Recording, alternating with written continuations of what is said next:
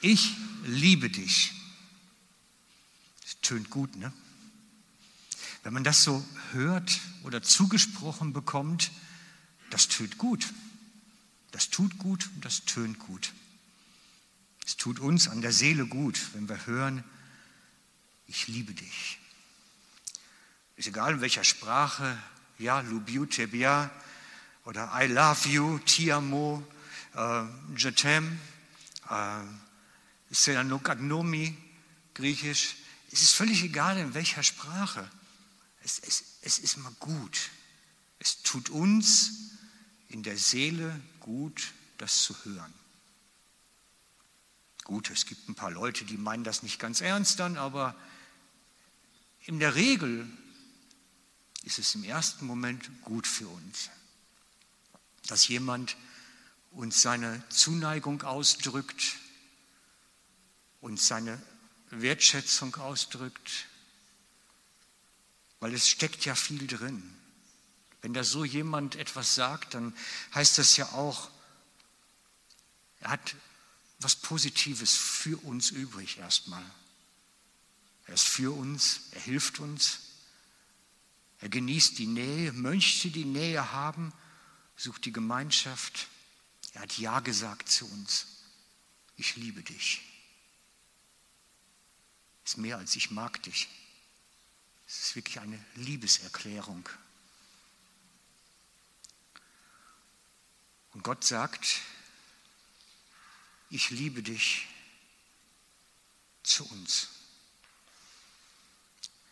Das Evangelium ist eine Liebesbotschaft an erster Stelle. Das Evangelium ist eine Liebesbotschaft an erster Stelle. Gottes Liebesbotschaft für uns, ein Liebesbrief. Man stellt das besonders stark fest, wenn man das Johannesevangelium liest, da kommt das ganz stark durch. So die, wir sind geliebt von Gott. Wir sind geliebt. Das ist die Kernbotschaft des Evangeliums. Und den Schlüsselvers dazu, den kennt ihr alle, steht im Johannes 3:16. Darf ich dich einmal bitten? Denn Gott hat die Welt seine Liebe dadurch gezeigt, dass er seinen einzigen Sohn für sie dahingab, damit jeder, der an ihn glaubt, das ewige Leben hat und nicht verloren geht. Lass mal noch gerade stehen. Gott hat der Welt, das heißt, es meint jeden, jeden Menschen, du und ich eingeschlossen, jedem von uns, aber auch jeden, der es noch nie gehört hat, seine Liebe gezeigt. Seine größte Liebe ausgedrückt. Nicht einfach nur gesagt, ist schon okay, nicht, nicht gesagt so, ja, ist okay, du bist schon ganz in Ordnung. Nein, es ist eine Liebesbotschaft, ein Ich liebe dich. Dass er seinen einzigen Sohn weggegeben hat, hergegeben, geopfert hat. Damit jeder, der daran glaubt, darauf vertraut, darauf seine Hoffnung setzt, für immer mit Gott verbunden ist, für immer mit ihm Gemeinschaft haben kann, für immer mit ihm in Verbundenheit leben kann und nicht irgendwo sonst wo am Ende landet. Gott, der Vater, hat seine Liebe gezeigt, allen Menschen, jedem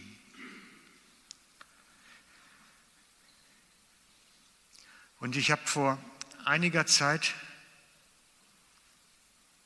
schon etwas länger her ein Lied gehabt. Es hat einen bemerkenswerten Text, weil es diesen Gedanken aufgreift mit starken Worten. Und ich habe dieses als, als ist ursprünglich in Englisch geschrieben und man kann das nicht einfach eins zu eins wiedergeben. Ich habe es übertragen müssen. Und deswegen würde ich dich bitten, die PowerPoint dann mit mir zusammen zu zeigen.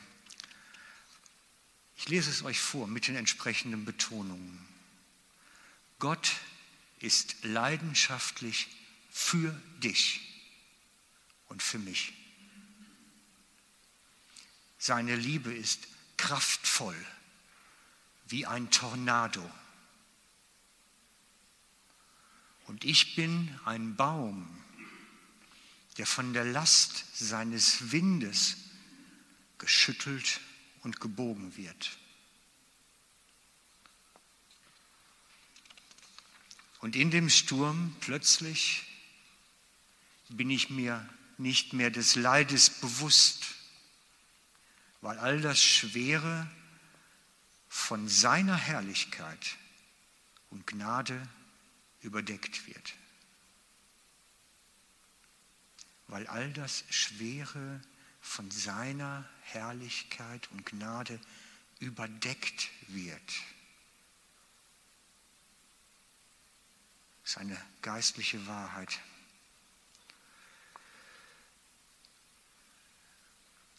In diesem Augenblick erkenne ich, wie schön du bist und wie groß deine Zuneigung zu mir ist.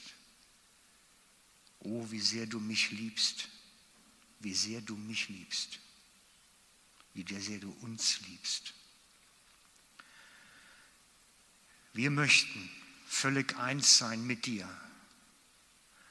Dabei dann wirst du selber zu unserer Belohnung. Du hast mich mit Barmherzigkeit angeschaut und mich an dich gezogen. Wenn deine Gnade ein Ozean ist, dann lass mich darin ertrinken. Diese himmlische Begegnung mit dir trifft mich wie ein leidenschaftlicher Kuss. Mein Herz dreht Purzelbäume in meiner Brust.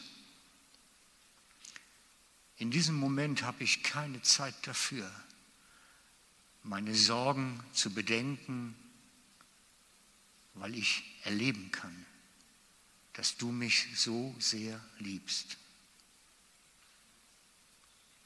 Ich habe das versucht, dieses Lied euch schon mal beizubringen. Vielleicht kann sich der eine oder andere daran entdecken erinnern, Entschuldigung, kann sich der eine oder andere daran erinnern. Und ich habe mir gedacht, wenn ihr das noch ein bisschen drauf habt, wir singen es nochmal. Und wenn du es nicht kennst, lass es nur einfach den Text auf dich wirken. Ich habe es bewusst nicht mit Übersetzung gemacht, weil die deutsche Übersetzung ist zu schwach.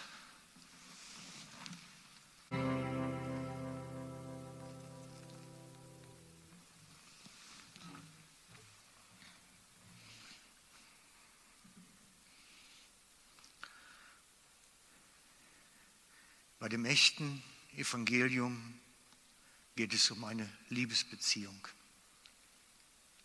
Und wir haben, ich habe bereits gestern schon im kleinen Kreis darüber geredet und habe dafür ein, ein, ein Beispiel gebrauchen müssen, weil ich wurde gefragt, was ist denn das? Wie, wie muss man sich das vorstellen? Und ich habe dann einer jungen Mutter erzählt, es ist ungefähr so, als wenn deine Kinder draußen spielen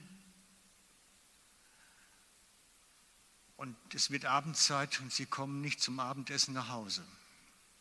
Und du machst dir Sorgen. Und irgendwann gehst du los und gehst sie suchen, weil sie nicht kommen.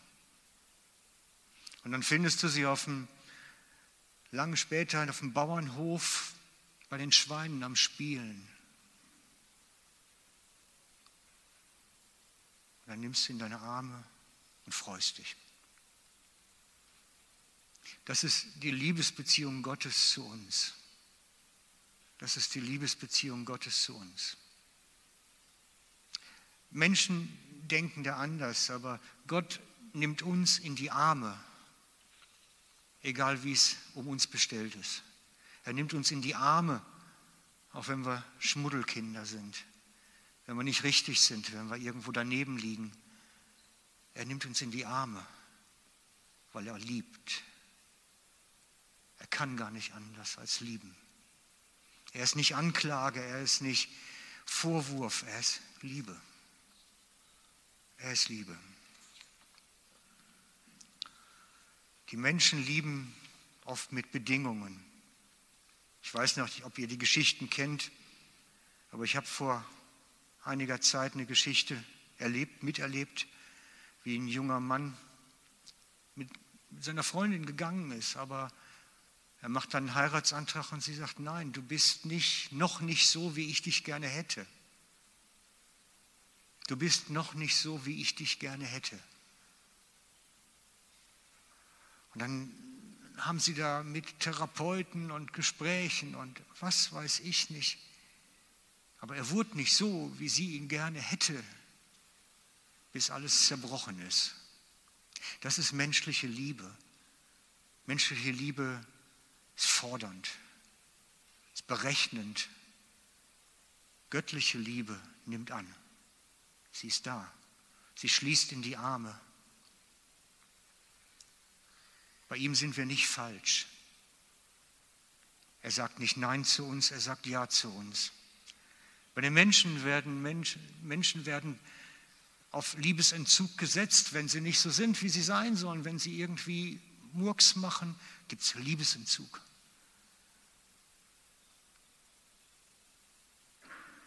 Gestern Abend noch ein angeblich humoriges Theaterstück geschaut im Fernsehen von Ehefrauen, die ihre Männer bestrafen, indem sie von zu Hause aus dem Ehegemach ausgesperrt werden.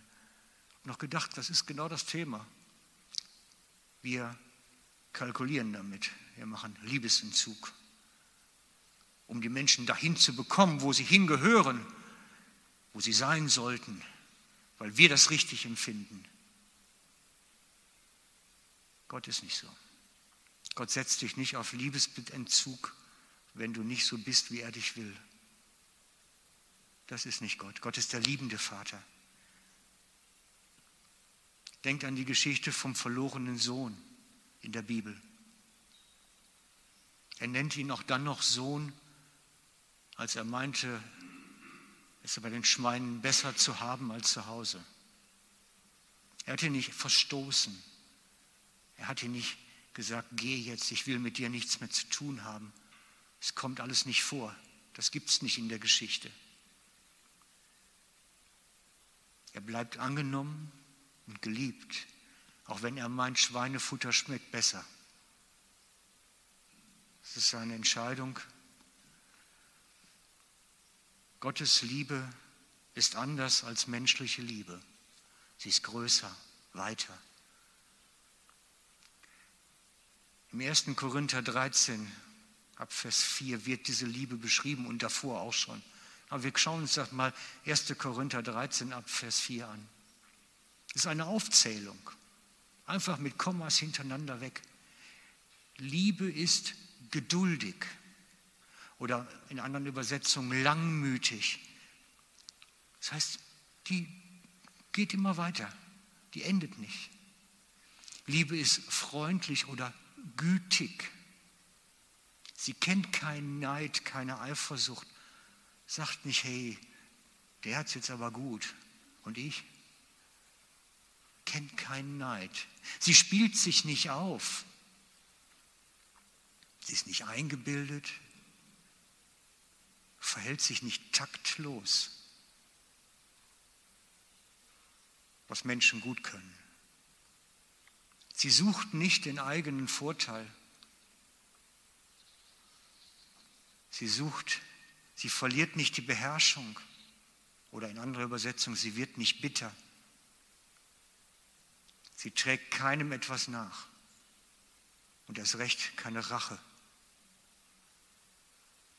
Sie freut sich nicht, wenn Unrecht geschieht. So Schadenfreude. Schadenfreude gehört nicht zur Liebe.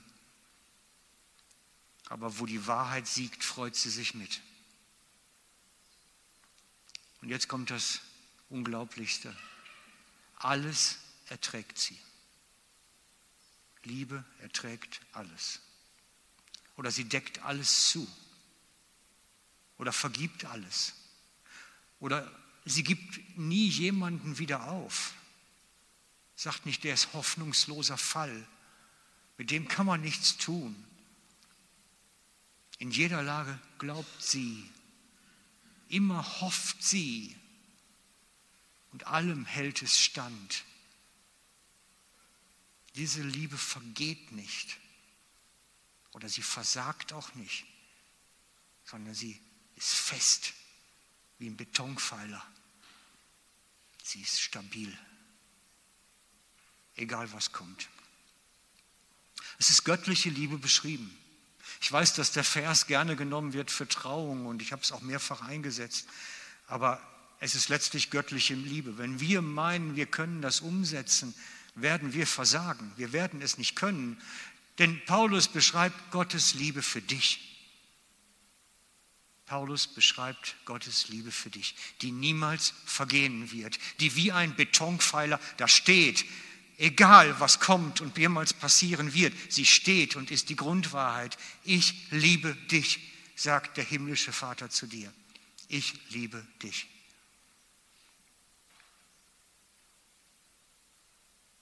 Und doch stehen wir bei der ganzen Sache vor einem Problem. Menschliche Liebe hat den Vorteil, ich kann jemanden in den Arm nehmen. Ich kann jemanden küssen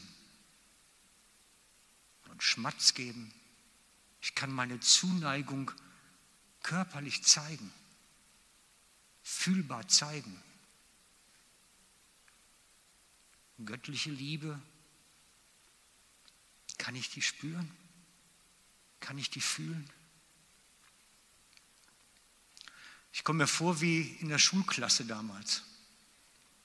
Kennt ihr die Zeiten noch, wo man diese kleinen Briefchen dann kriegte in der Pause? Ähm, möchtest du mit mir gehen? Das ist meine Generation, ich weiß, nicht eure. Bei uns gab es das damals. Oder dass dann plötzlich in der Pause ein Mädel kam und sagte, du, die Maria will mit dir gehen, hast du wohl Interesse? Kennt ihr sowas noch? Das ist schon lange her, ich weiß. Schon lange her. Das heißt, man, man hat diese Liebe überboten Sachen irgendwie versucht auszudrücken. So stehe ich jetzt hier und bin so der Bote Gottes, fühle ich mich gerade, weil ich möchte euch sagen, hey, du, der Gott, der möchte mit dir gehen, der möchte dich lieb haben. Willst du auch lieb gehabt werden? Könntest du dir vorstellen, auch ihn lieb zu haben? Das ist doch die Frage, die da steht. Wie damals in der Schule so ein bisschen.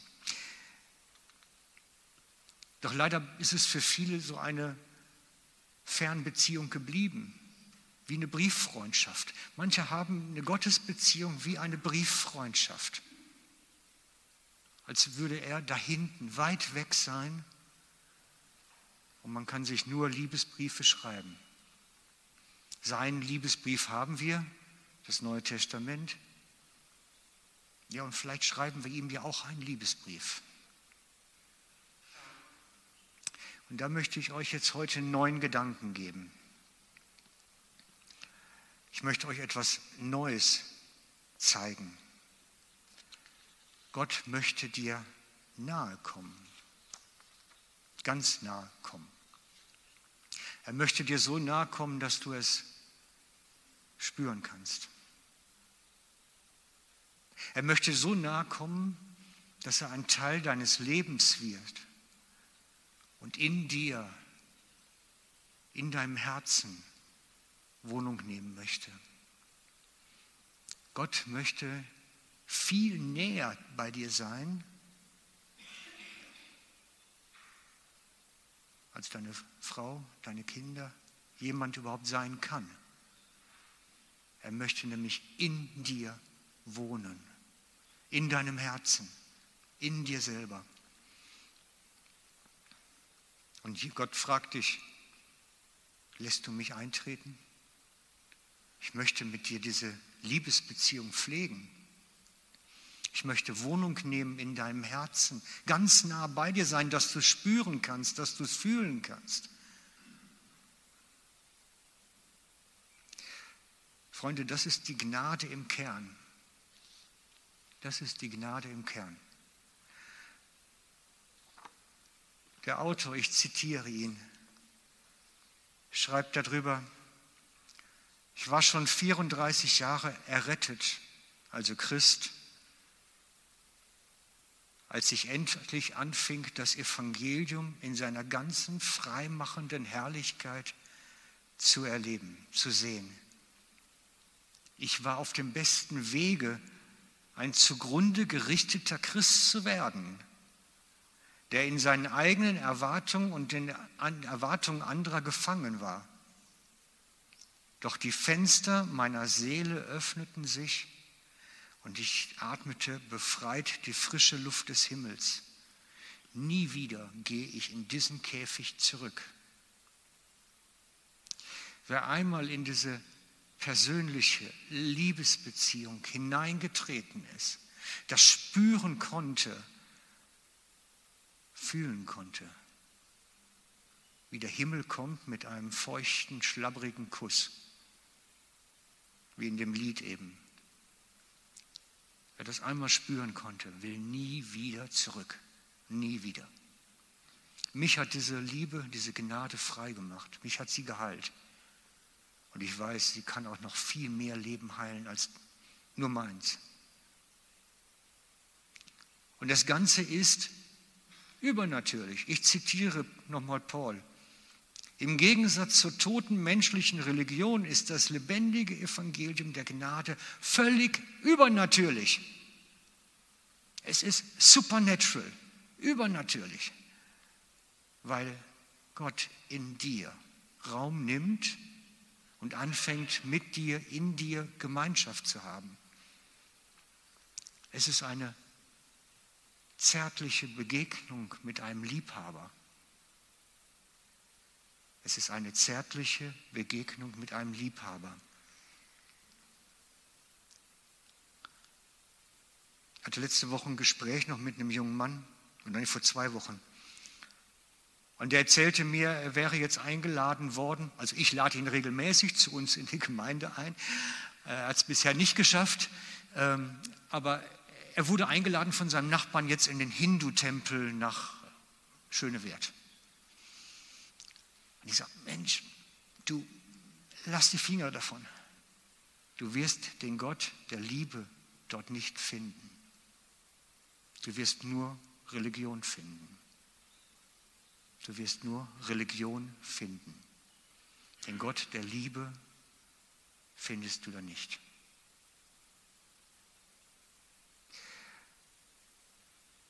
Und das ist das, womit wir auch immer wieder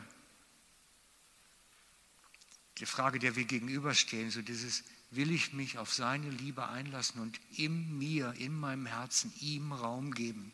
Darum geht es. Keine Brieffreundschaft mehr keine Fernbeziehung, keine Botengänge von irgendjemandem, der was ausrichtet, sondern er selber in dir will seine Liebe in dein Herz ausgießen. Und ich möchte dich dazu einladen, heute hier, dass Gott in dir, in deinem Herzen Raum nimmt. Und ich habe vor längerer Zeit versucht, mich daran, ein Lied darüber zu schreiben.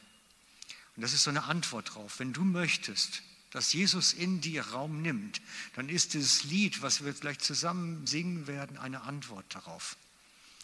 Es ist eine Antwort darauf, wo du reagieren kannst mit dem Lied. Wenn du das so meinst, dann lade ich dich ein, singe es als Gebet mit uns. Ich lade dich ein, sing es als Gebet mit uns. Es ist ganz einfach, es wiederholt sich vielfach. Darf ich euch bitten,